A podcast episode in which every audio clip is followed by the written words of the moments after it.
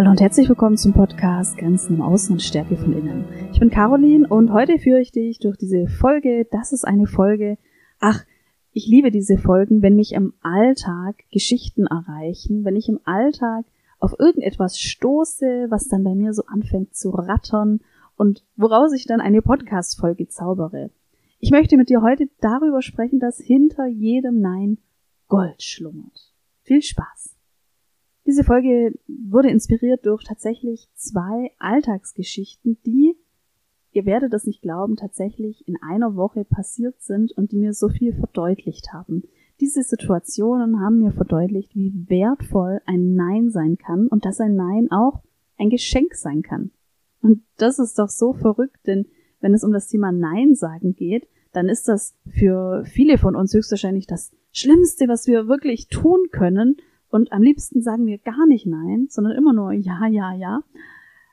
Und dass ein Nein ein Geschenk sein kann oder dass hinter einem Nein Gold schlummern kann, das ist doch fast gar nicht vorstellbar. Aber ich habe dir zwei Geschichten, in denen ich dir das genau verdeutlichen möchte. Die erste Geschichte. Eine Frau befindet sich gerade in einem Art Sabbatical, in einem Art ähm, Weiterbildungsjahr. Nachdem sie die Weiterbildung beendet hat, bewirbt sie sich auf eine Stelle. Das Vorstellungsgespräch war auch sehr gut. Sie hat im Gespräch bereits gutes Feedback gekriegt und dann kam aber eine Absage. Und zwar eine wohlwollende, ausführliche Absage mit ähm, tollem, wertvollem Feedback für die Frau. Aber letztendlich ist eine Absage ein Nein. Wie ist die Frau jetzt damit umgegangen? Wie ist die Frau damit umgegangen, dass es ein tolles Gespräch war und dann wieder erwarten doch ein Nein kam, eine Absage für dieses Vorstellungsgespräch. Dieses Nein war für die Frau ein Anstoß, nach neuen Möglichkeiten zu sehen. Dieses Nein hat für sie zu einem Denkprozess geführt.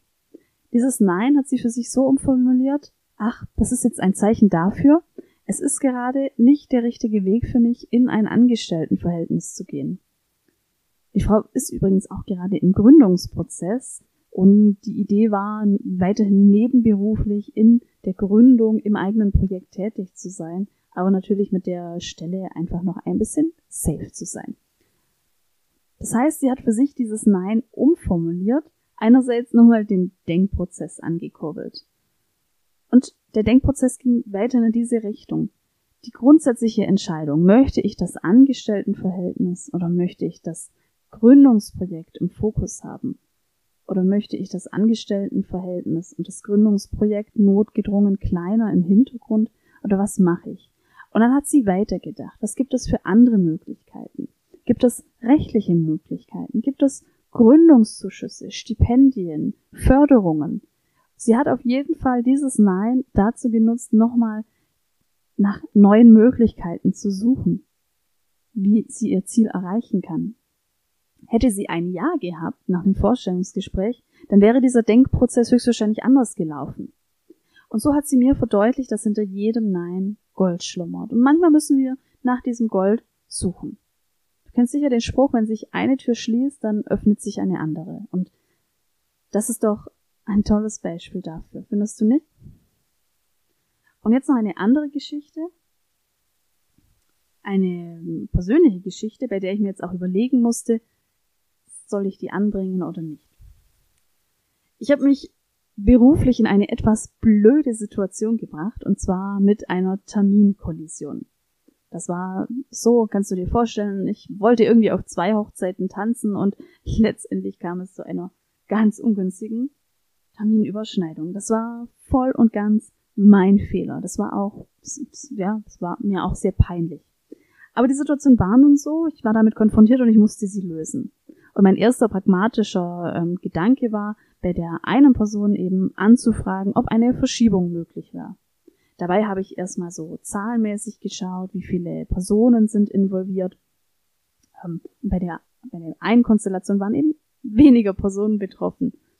Und so war ich eben lösungsorientiert, war mit dieser selbstverschuldeten Situation konfrontiert. Das war mir unangenehm. Ich war aber sehr ähm, habe jetzt nicht so viel nachgedacht, sondern habe anhand von den, dem Faktor der, der Teilnehmerzahl entschieden, da frage ich jetzt an, ob eine Verschiebung möglich ist.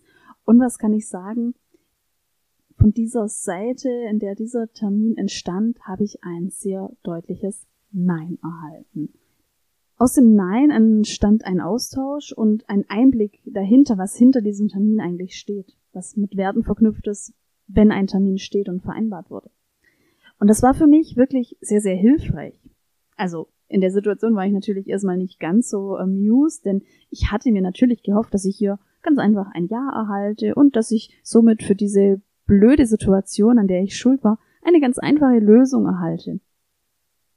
Tja, aber so war es nicht. Und das hat mich natürlich im Gespräch erstmal irritiert, ähm, hat dann auch erstmal ein paar Momente für Verwirrung gesorgt und das hat bei mir Gott sei Dank nur ein paar Minuten dann ähm, gearbeitet. Nach dem Telefonat hat mein Gehirn schon Lösungen gesucht und plötzlich war es so deutlich. Der andere Termin war aus diversen Gründen nämlich tatsächlich viel einfacher verschiebbar. Und tatsächlich war das dann, das war gar kein Problem.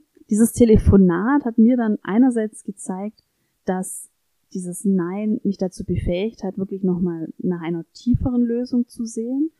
Für mich war das in einem Gespräch erstmal so, als ob ich durch dieses Nein gegen eine Wand gelaufen bin. Und zwar gegen eine Wand, die ich erstmal, ja, die ich nicht erahnt habe. Das hat mich doch sehr überrascht. Auch weil das so deutlich war.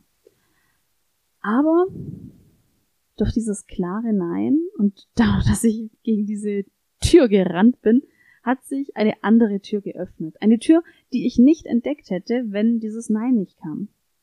So wie eine versteckte Tür, die, so einen Mechanismus hat, den man erstmal entschlüsseln muss. Also das war für mich wirklich sehr, sehr wertvoll. Das, das deutliche Nein war für mich sehr wertvoll, weil daraus ist ein Austausch über ganz wichtige Werte entstanden, der mir einen guten Einblick gegeben hat. Und ein, und ich habe die Erfahrung gemacht, ein Nein heißt nicht, dass es keine Lösung gibt. Denn ein Nein kann neue Lösungen aufdecken. Und ich war selbst so erstaunt, wie mein Denkprozess dann nach diesem Nein ablief. Es war viel, viel klarer. Also, du siehst auf jeden Fall, ein Nein kann sehr viel anstoßen. Und wenn du dir jetzt selbst überlegst, du hast Schwierigkeiten, Nein zu sagen, dann formuliere es doch einmal um und dann betrachte einmal, dass ein Nein auch ein Geschenk sein kann. Ein Nein kann eine Person dazu befähigen, neue Lösungen zu finden. Zum Beispiel, wenn eine Kollegin immer wieder auf dich zukommt und es sich so eingeschleift hat, dass du immer hilfst bei den Excel-Tabellen. Ich weiß nicht. Wenn du dann sagst, wenn du einmal Nein sagst, dann ist es letztendlich auch eine Art Befähigung, nach Lösungen zu suchen. Vielleicht sieht diese Kollegin die Türen gerade nicht. Vielleicht muss ich diese Tür erst öffnen, wenn du eine Tür schließt. Ich hoffe, dir hat diese Folge gefallen und ich freue mich, wenn wir uns das nächste Mal hören.